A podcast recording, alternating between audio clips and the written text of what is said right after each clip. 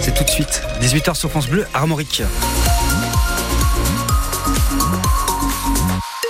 Le journal Tiffany Morin. Des supporters brestois repoussés par les CRS à coups de gaz lacrymogène. Cette scène s'est déroulée hier soir devant le stade Francis Leblé, une heure avant le coup d'envoi de Brest-Marseille. Un usage de la force jugé disproportionné par de nombreuses personnes sur place. Des centaines de spectateurs étaient alors rassemblés devant le bar Le Penalty, comme avant chaque rencontre.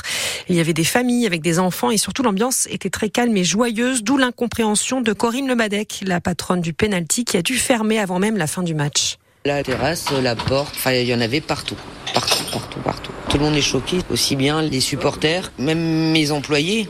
Fermer plus tôt que prévu, c'est pas normal, hein. parce qu'on a peur. Euh, c'est dommage d'en arriver là. On n'a pas compris.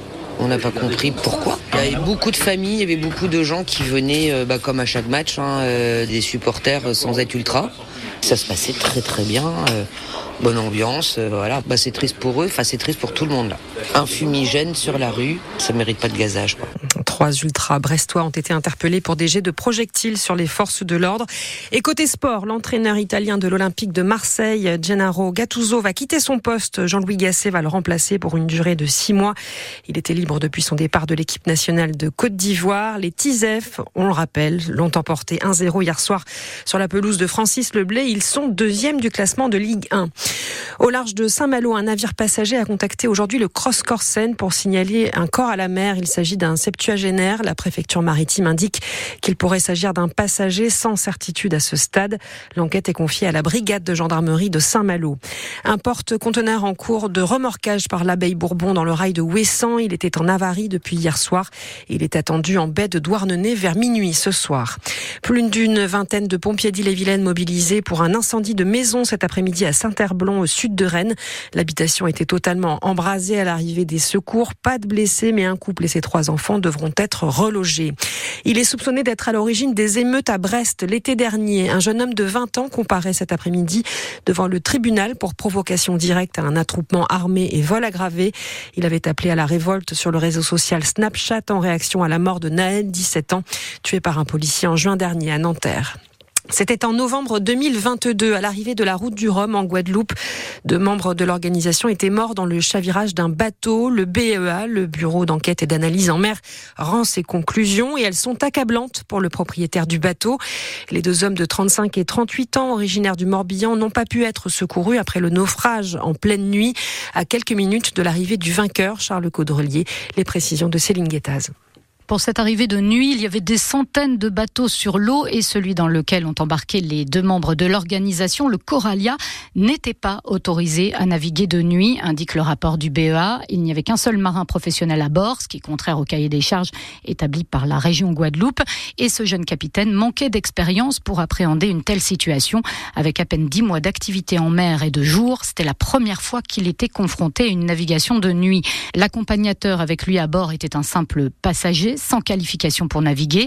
Et avant de prendre la mer, le rapport indique aussi qu'aucun briefing d'embarquement n'a été effectué ni aucune consigne donnée aux passagers.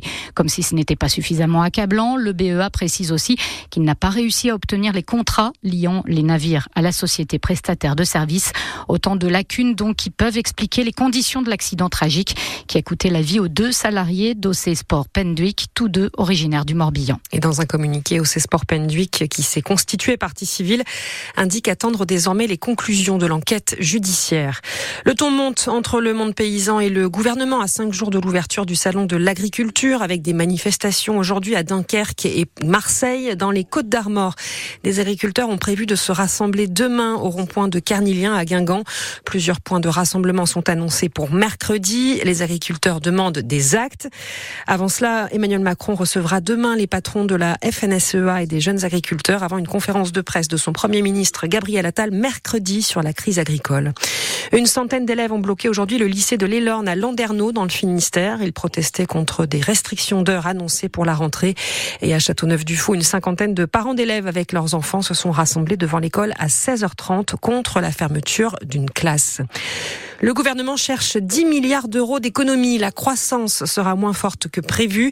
Ça passera par l'augmentation de la franchise de 50 centimes à 1 euro par boîte de médicaments dès le 31 mars, une contribution forfaitaire sur les formations professionnelles ou encore la baisse du budget de ma prime rénove. L'enveloppe devait être de 5 milliards d'euros cette année. Finalement, ce sera 4. 1 milliard de moins pour aider à la rénovation énergétique des logements, Agnès Soubiran.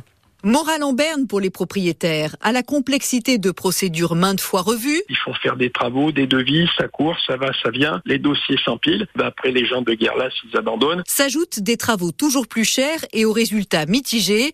Christophe Demerson est le président de l'Union nationale des propriétaires immobiliers. Moi, ce que je vois partout en France, c'est des gens qui ont fait des travaux et dont les notes ne bougent pas, particulièrement sur les petits appartements. Et comme vous le savez, l'investisseur et le propriétaire, ben, il devient frileux et on le comprend avec du coût des matériaux. Même état d'esprit pour les professionnels du secteur. Le problème n'est pas le montant des aides.